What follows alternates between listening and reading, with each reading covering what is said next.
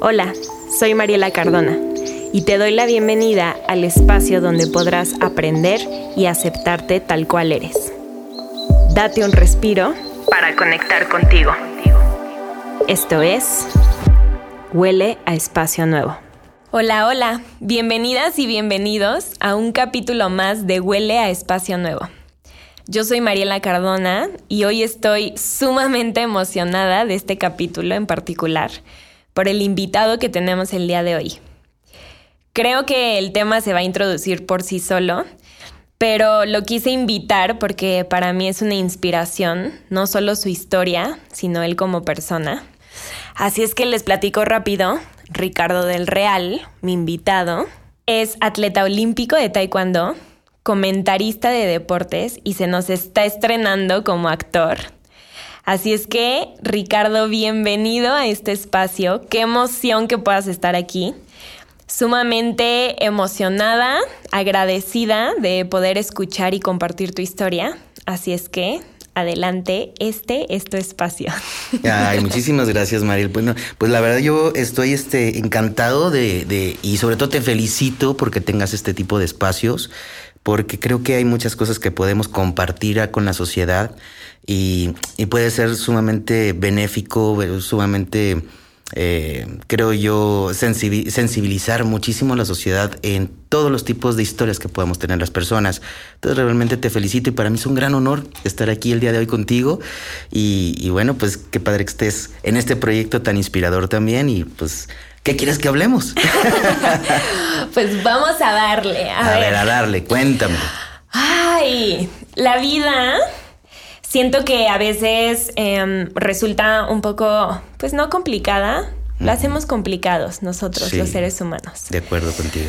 Pero siento que una de las cosas que más nos atormenta es el no conocernos, el, el creer que sabemos quiénes somos pero conforme van pasando los días, conforme van pasando la vida, las situaciones, las experiencias, llegamos a ese punto en el que explotamos y decimos, fuck, ¿quién soy yo? y creo que tú eres una gran, gran persona para contar cómo fue que descubriste quién eres. ¿Quién soy? Bien, eh, pues mira, de acuerdo a lo que tú estás comentando, Mariela, pues efectivamente, nosotros somos los principales verdugos para realmente enfrentar nuestra realidad, para abrazarnos, para amarnos tal y como somos. Y muchas veces, pues el común denominador es complacer a una sociedad, menos a nosotros mismos como personas. Eh, ¿Quién soy? Yo quizás siempre supe quién era. Y más me di cuenta a los cuatro años de edad, ¿no? Y vas a decir, este, ¿por qué a los cuatro años de edad? Bueno, quizás porque ya había un, un tema de uso de razón un poco más eh, lógico, un poco más despierto para, para una persona de esa edad. Sin embargo, yo a los cuatro años de edad era Mónica del Real. Era una niña. Yo nací niña. Y, bueno, pues es lo que me dijeron los doctores que era niña, ¿verdad? Pero a los cuatro años yo siempre me sentí él, me sentí muy distinto. Eh, yo sabía quién era perfectamente y para mí era primordial el, el el no pedirle al niño Dios juguetes, ¿no? O al Santa Claus o a quien, pues, a quien crean, pues, ¿no? Este, cuando eres niño, le pide los juguetes. Yo pedía que, como, como Pinocho, ¿no? Quiero ser un niño de verdad, ¿no? o sea, yo se le pedía y todo, pero pues no, nunca se me daba y era de pronto como muy, pues muy triste, ¿no? Muy triste. Eh, yo soy originario de Aguascalientes, allá nací. Y vengo, eh, pues, de una familia, pues, realmente amorosa, pero también muy conservadora. Entonces, eh, pues ahí nada de que, ¿cómo que eres niño? No, no, no, no. Tú eres niña y ponte vestidito y que no me gustaba ir a los eventos estos de que, a alguien se le ocurría casarse, ¿verdad? Ah, pues ponte vestido y ya sabes, siempre hay tías de que te jalan el pelo y te ponen como japonesa, la cara y así. Bueno, este, era de pronto sufrir un poco en eso, pero eh, siempre buscaba un momento de soledad para yo sentirme yo. Este, me gustaba mucho jugar eh, a las aventuras, me explicó que a los carritos y de pronto cuando había oportunidad de estar en una alberca, pues yo me lanzaba como portero y caía en la alberca. En fin, era fascinante poderme disfrutar en ese aspecto, a lo mejor en, mi, en mis momentos más eh, privados, íntimos, de, de yo sentirme un niño, a pesar de que pues no, seguíamos avanzando este, y creciendo y desarrollándonos como un cuerpo eh, o el género opuesto, ¿no? En este caso. Oye, pero se me hace, o sea, se me hace muy fuerte que, que tú, o sea, tú a los cuatro años llegabas con, con tus papás y les decías, soy niño. ¿Así? Es que yo le decía a mi papá, yo cuando sea grande voy a tener novias, ¿no? Ok. Bueno, y eso déjenme, se, los aclaro a la gente que nos está escuchando, es bien diferente lo que es la orientación sexual a la identidad de género. Claro, que creo que es bien importante Muy que lo importante porque no todo mundo este, dicen, ay, es que son gays. Espérame, o sea, la identidad de género es, eh, yo lo siempre lo, no lo pueden ver, ustedes yo lo voy a decir, la, la identidad de género la tenemos en la cabeza. ¿Cómo te identificas? ¿Quién eres? La orientación sexual la tenemos en el corazón. ¿Quién me gusta? Me encanta. ¿Sabes? Entonces, yo ya sabía que era un niño, pero pues tenía, pues no tenía las características de un niño y, y, mi orientación sexual es que a mí me gustaban las niñas. Entonces, eh, pues bueno, eh, si lo ves de una manera objetiva, pues yo era, nunca me he identificado como tal, pero pues entonces a mí la, la, la, la, pues, ¿cómo se puede decir? Es horrible decir etiquetas, pero pues era lesbiana. ¿No? Una niña que le gustan las niñas, ¿no? Y yo le decía a mi papá, no, yo cuando sea grande voy a tener novias. Y me dice, no, ¿cómo crees? No, no, no, no, no. Tú vas a tener novios y vas a tener este eh, amiguitos y noviecitos. Y yo, no, no, no, yo quiero niñas, yo quiero niñas. Entonces, este, pues de pronto mi papá se reía, ¿no? Pero, pero yo lo, yo lo decía bien en serio. Siempre lo dije muy en serio, ¿no? Pero pues ya sabes, ¿no? Este, las presiones y aparte pues familias grandes, ¿no? Este, sobre todo en el lado de mi mamá que son 13, 13 hermanos, no tenía tele mi abuelito. Entonces, imagínate, este, pues ahí más primos, primos, primos, primos por todos lados ya parecíamos no sé qué. Y, y pues típico, oye, este, pues es que va, ya, ya tu prima mayor ya, ya empieza a tener novio, ¿eh? Tú no.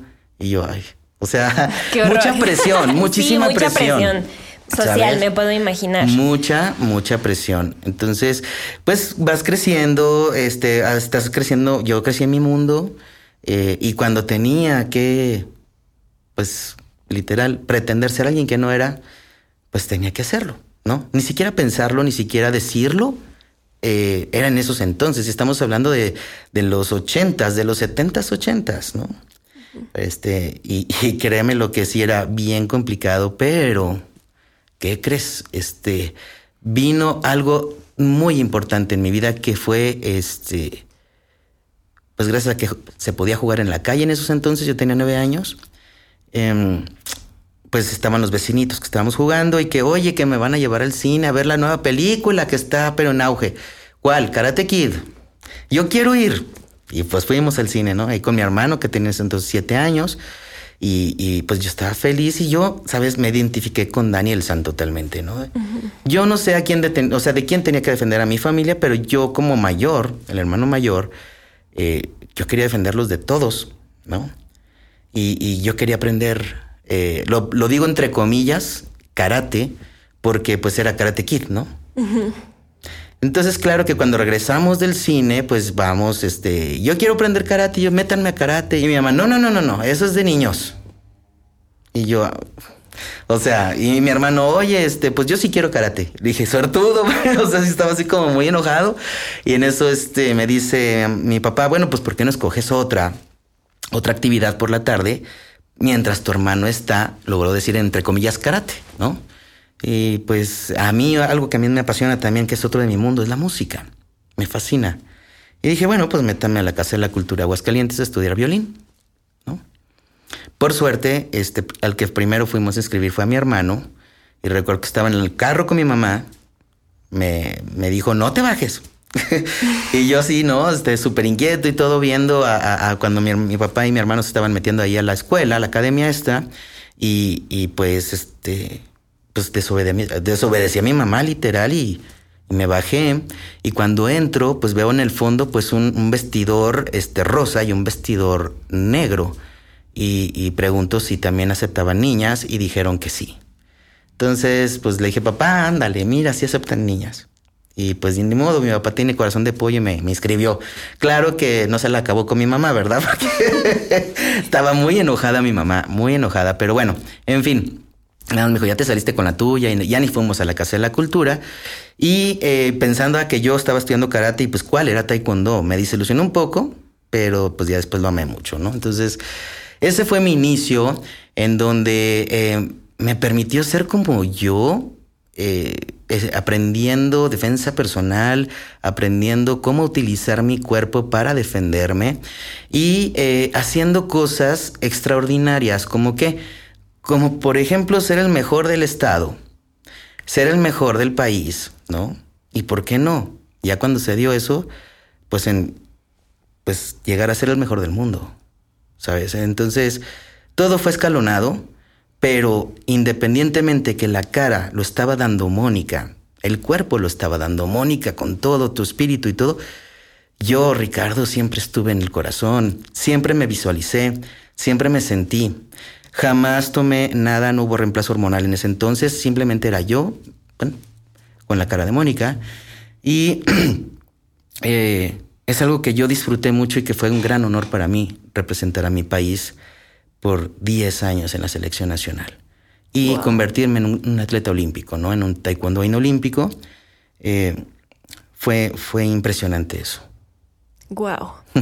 wow, wow, me encanta. De hecho, se me empiezan a llenar los ojos de, lágrimas de, de, escucharte tan convencido de lo que siempre has sido pero yo creo que también parte de, este proceso, me imagino, que ha de ser difícil.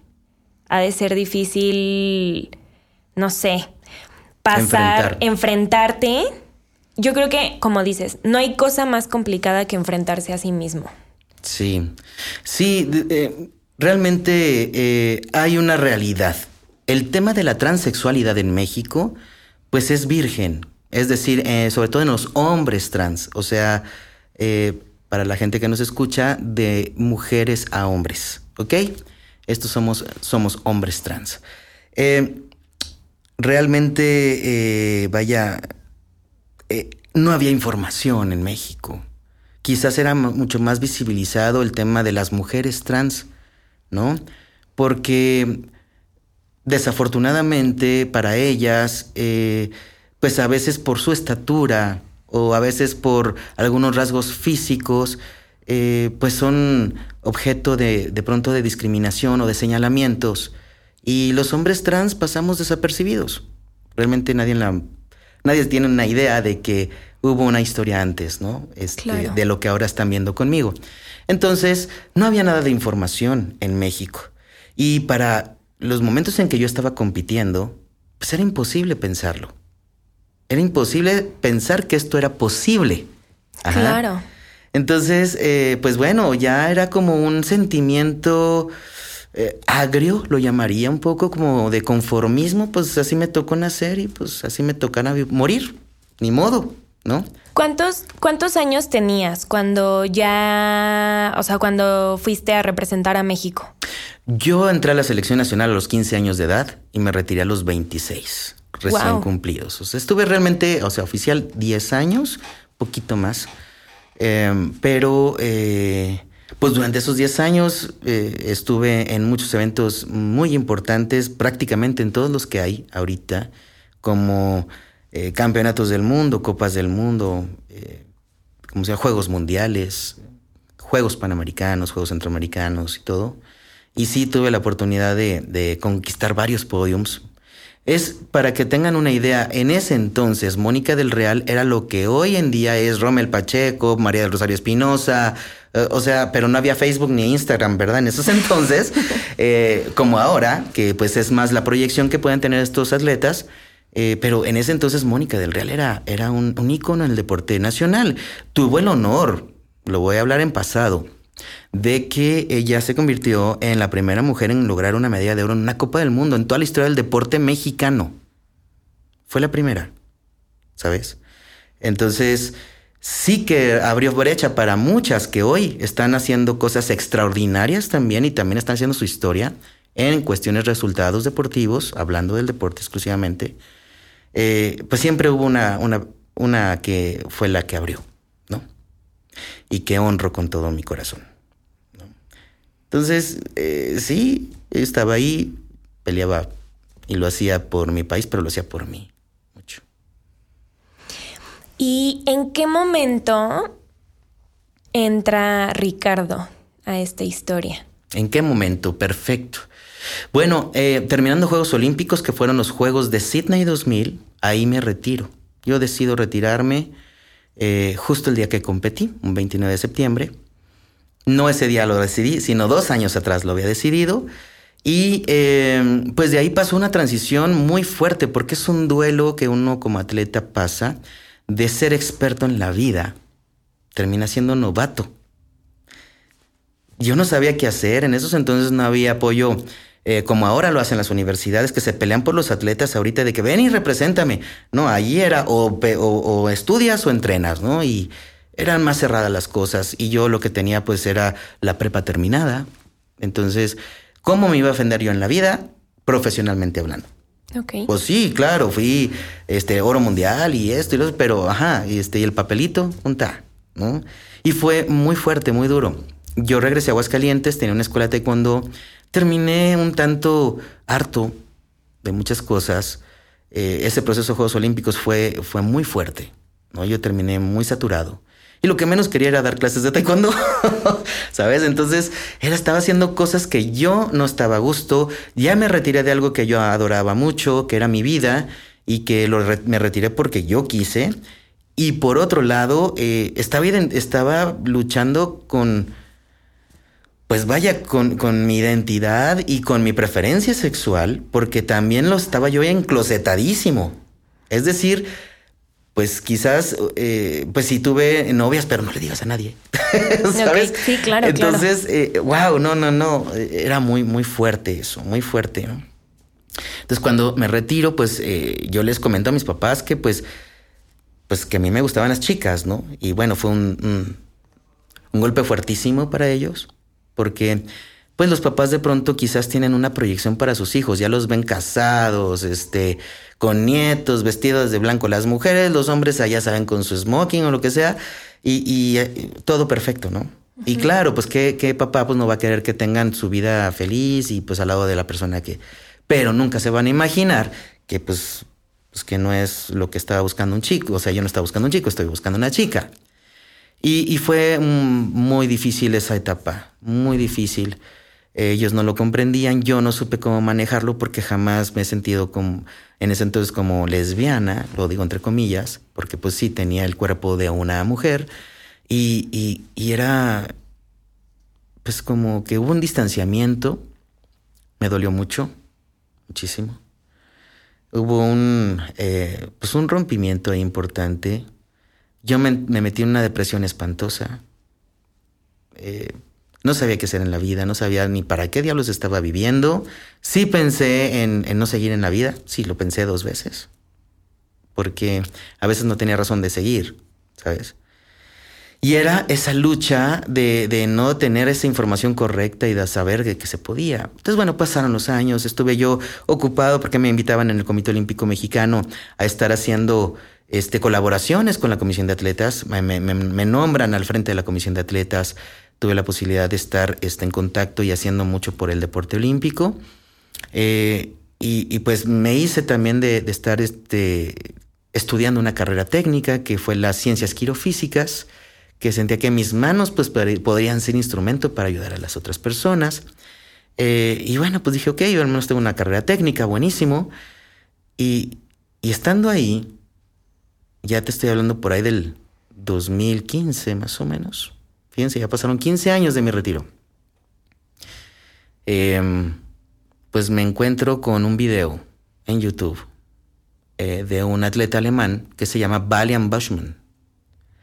Este hombre fue a los Juegos Olímpicos de Sydney y es lo que me llamó la atención. Y cuando empezaba a avanzar ese video, eh, pues empiezo a ver eh, imágenes de una atleta, mujer, que fue a Sydney.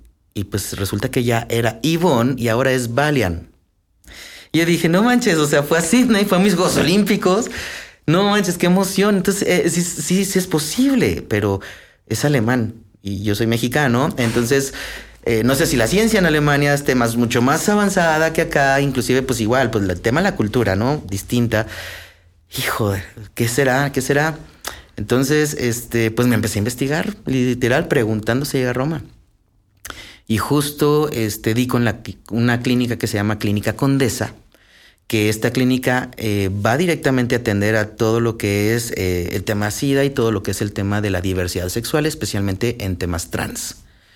Y me encontré con un grupo de jóvenes trans o de hombres trans que se estaban reuniendo cada 15 días.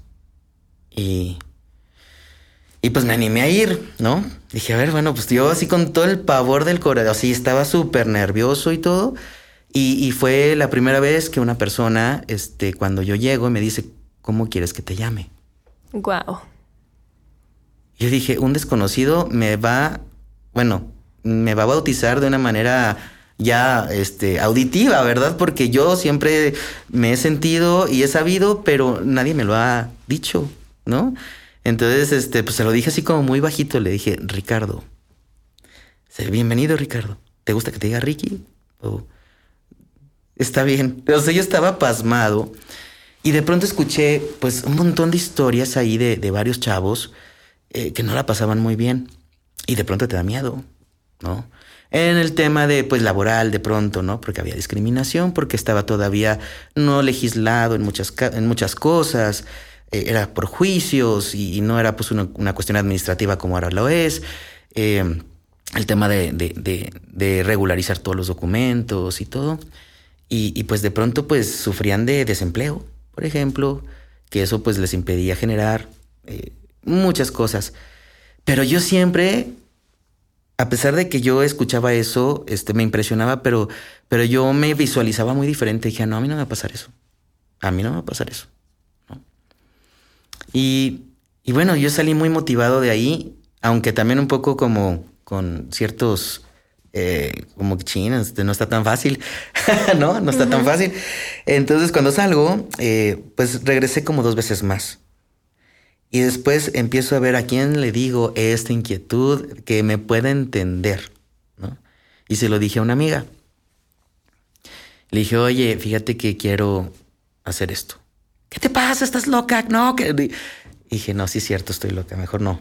Qué fuerte. ¿Sabes? Sí, y así me, me, aguanté y mejor me aplaqué dos años.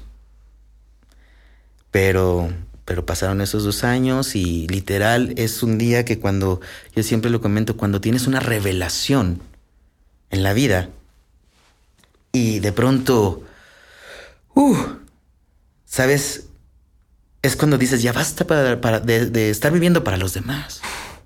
Ya basta ya tengo la información, ya sé que para poder hacer eso necesito un equipo multidisciplinario, como que un médico, eh, cirujano, un endocrinólogo, un sexólogo, un psicólogo, en especialistas, especialistas en temas trans. Y ya los encontré, ya hicimos clic. ¿Qué estoy esperando? Entonces, todo fue, y literal, yo diseñé mi plan de mi nueva vida empecé a comentarlo con personas muy, muy cercanas mías para empezar a vibrar mi género y mi nombre. Y les dije a mis hermanas del taekwondo, a esas que estuvimos 10 años defendiendo nuestra patria, este, ahora les dije, yo quiero que a partir de hoy, en el chat se los puse, me digan Ricardo y me, se dirijan conmigo como él. Y me dijeron que estaba loca. Le dije, sí, díganme lo que quieran, pero ayúdenme. A mí me vale. Les dije, me vale. Me encanta. Sí, tal cual. Y, y, pues no, tenemos más de 20 años de conocerte. Les costó mucho trabajo, pensaban que era una broma. Y ya cuando me vieron bien en serio, dijeron, ah, caray, este, este va en serio, ¿no? Y pues ya tenía todo listo, ya tenía toda la información, ya estaba con los, los especialistas y ya estaba a punto de comenzar mi reemplazo hormonal. Eso quiere decir que en el caso de los hombres trans, nosotros nos, nos este, eh, vaya, tenemos dosis de testosterona de acuerdo a lo que el endocrinólogo nos dice, ¿verdad? Ok. Entonces, eh, bueno, pues ya estuve apto, ya estuve nivelado y me dice mi endocrinólogo, ya estás listo cuando tú quieras. Y ese estás listo, no lo pude hacer sin antes hablar con mis papás. Entonces, eh, pues se los comuniqué a mis papás y a mis hermanos y les dije, pues bueno, eh, resulta que esta es la verdadera historia mía, esta es mi verdadera identidad y eh, espero realmente me apoyen, ¿no? Y espero que realmente lo entiendan. No estoy mintiéndoles, es algo genuino. Entenderé si ustedes de pronto están en shock, porque para mí también fue toda una vida en shock y, hoy, hoy ya estoy dispuesto a vivir mi vida. En fin, ya que se enteraron, pues mis papás no estaban súper... ¿Qué? ¿Cómo? ¿Cuándo? Sacados de este, Sí, mis hermanos, todo el apoyo del mundo, sabes que te queremos y te amamos, adelante. Eh, y es cuando yo ya tuve mi primera dosis de testosterona y después yo ya regresé a hablar con ellos, eh, con mis papás exclusivamente, porque ellos tenían muchas dudas, tenían miedos, como cuáles. Número uno era si este tratamiento era seguro médicamente, si no me iba a poner en riesgo mi vida. Y número dos era si yo iba a estar sumamente fuerte psicológicamente para enfrentar a la sociedad. Porque al final de cuentas, yo fui una figura pública o soy una figura pública. Y, y hay personas que pues nada más desde su casa o de donde estén agarran su celular y es bien fácil llegar y poner tontería y media. Claro y que si yo iba, iba a estar este, pues, listo para eso. Y yo les dije, bueno, yo estoy convencido de que es, no es un camino fácil, pero creo yo que me voy a estar preparando día con día. Y día con día estoy, pues, vaya aprendiendo, me estoy preparando y creo que sí. Creo que sí lo voy a hacer, pero ¿saben una cosa? No lo voy a hacer solo, porque esta transición la van a hacer conmigo, de la mano. Y, los veo amándome y los veo apoyándome y los veo pasando paso a paso conmigo. Entonces, este, mi mamá estaba como muy renuente porque, pues sí, igual el shock, ¿no? Eh, que no, no podía verme como Ricardo. Yo ya me veía como hoy me veo, pero pues apenas iba, estaba empezando a transicionar. Les dije que iba a haber cambios físicos, que iba a haber eh, muchos cambios, que necesitaba ciertas cirugías estéticas, que necesitaba, este, que me iba a cambiar la voz, ¿no? Que me iba a bajar la voz, que me iba a salir bello en la piel, en el, en acá, en el, en, la cara, en todo el cuerpo. O sea, pero la esencia iba a ser la misma, ¿no? Entonces les estaba diciendo como cosas extraterrestres a mis papás que no lo entendían, no lo visualizaban y, y pues estaban en shock, pero al final ellos me apoyaron mucho tomaron el reto y tomaron las riendas ahí y, y sí se subieron al barco conmigo al 100%. La diferencia que fue cuando les dije en Sydney que a mí me gustaban las chicas, era es que yo nunca me identifiqué como tal. Y la diferencia ahora es que yo le estaba diciendo quién realmente de corazón abierto era yo. Les dije, ¿sabes? Entonces, creo que eso fue como muy contundente y no tuvieron de otra y pues al final, pues están conmigo están conmigo. Wow, me, llenas de, de inspiración porque, o sea, yo te veo ahorita aquí hablando tan convencido de lo que siempre has sido y yo siento que esta seguridad y este amor que siempre sentiste por la persona que, que eres te abrió las puertas. O sea, fue, fue como, lo veo como una fuerza de, de poder abrir puertas y que, y de mucho valor de poder decir, este soy yo y me vas a acompañar porque te necesito. Claro. Y yo creo que a mí, por ejemplo, personalmente me cuesta trabajo, ¿no? A veces decir como, pues esta soy yo y te necesito aquí porque necesito de tu ayuda, necesito de tu apoyo. Y creo que se necesita mucha seguridad, amor, valor para no solamente ser empático contigo mismo, sino ser empático con los demás, comprensivo con los demás y, hacerlos parte de este proceso. ¿Sabes lo que descubrí, Mariela? Es que eh, todo el mundo piensa que eh, nosotros transicionamos, nosotros las personas trans. No, cada una de las personas con las que yo tengo contacto, ahorita mismo que la gente nos está escuchando, está transicionando conmigo.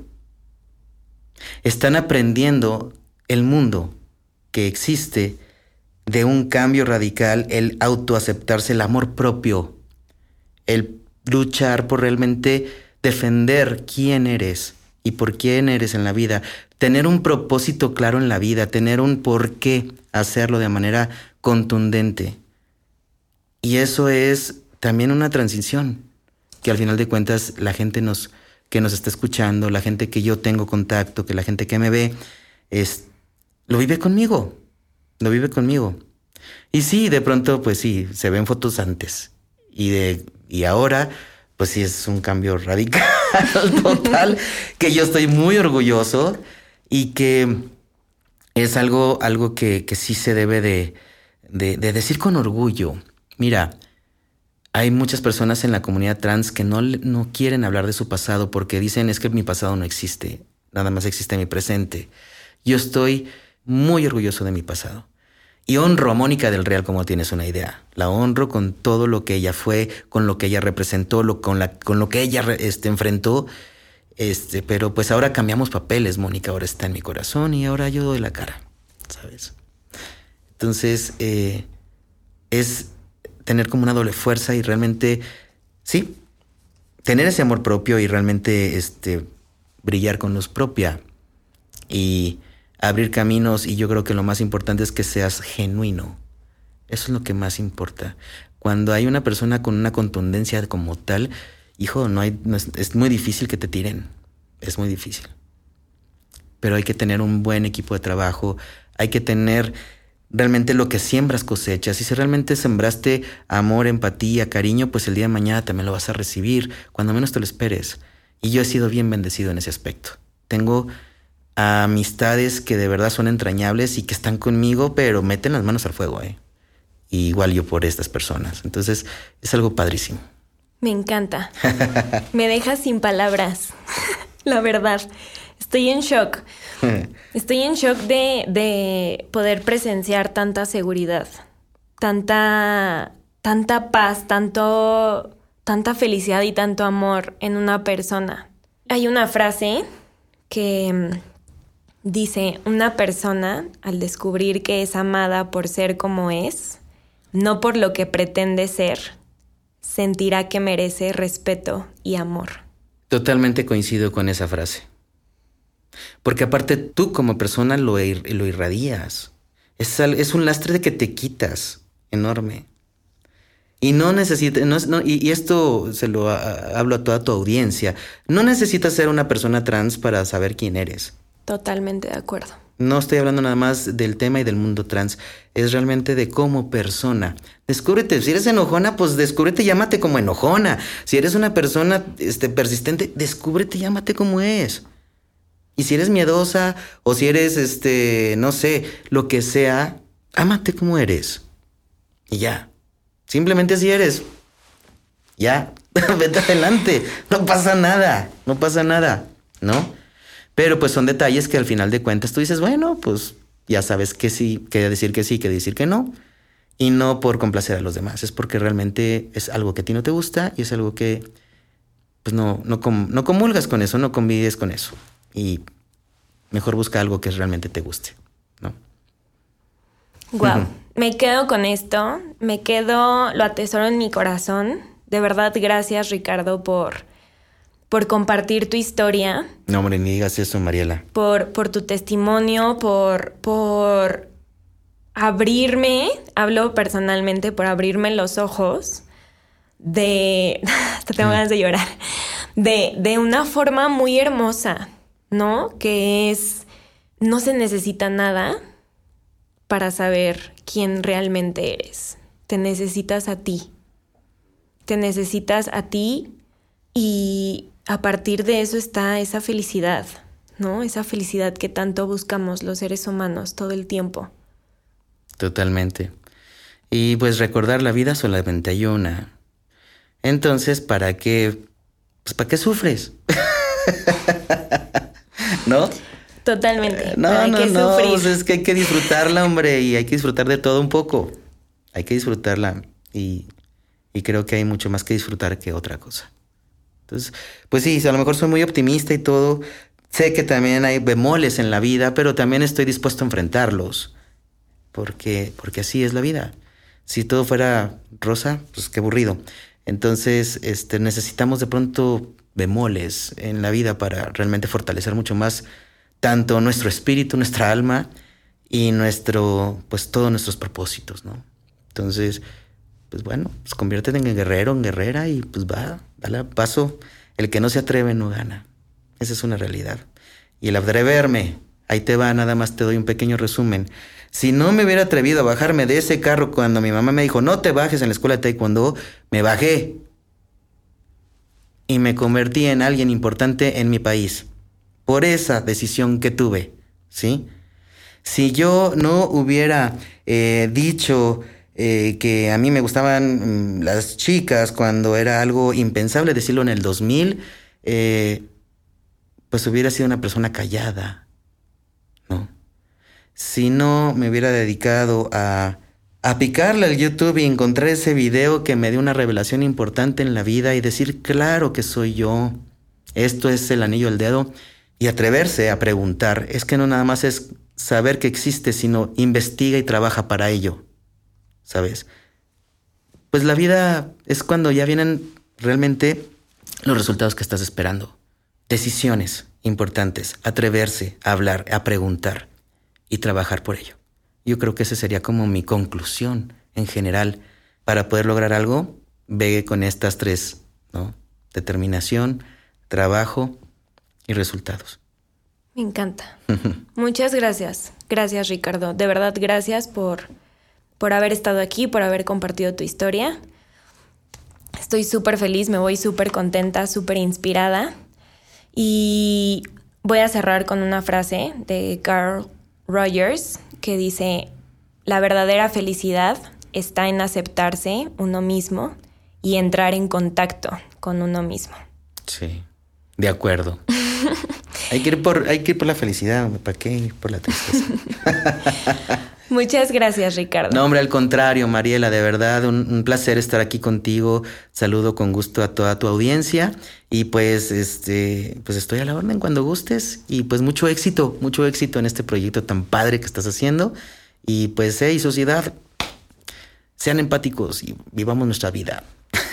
Totalmente de acuerdo. Les voy a dejar eh, en el Instagram las redes sociales de, Ricardo para que, para que lo puedan contactar si es que quieren preguntarle o consejos o lo que sea o simplemente quieren seguir su, su trayecto, su historia, su camino. Se va a quedar en el Instagram, en la página. No sé si quieras compartir aquí cuáles son tus redes sociales. Sí, lo tengo bien sencillo. Es Ricky del Real Oli en Twitter, que casi no lo utilizo, la verdad, el Twitter, el Instagram y Facebook. Tengo mi fanpage en Facebook, Ricky del Real Oli. Oli con Y al final. Mm. Perfecto, ahí está. Se queda. Y muchas gracias a ustedes por estar escuchando esta historia. Espero que hayan disfrutado tanto como yo este capítulo. Y nos vemos en el próximo capítulo. Adiós, muchas gracias.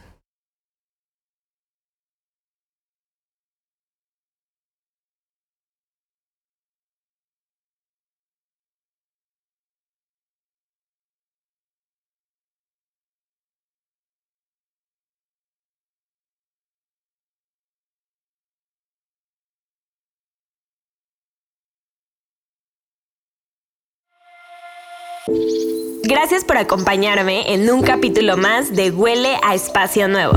Recuerda que también nos puedes escuchar en Spotify, Apple Podcast y Google Podcast. Síguenos en Instagram como arroba huele a espacio nuevo. Nos vemos en el próximo capítulo.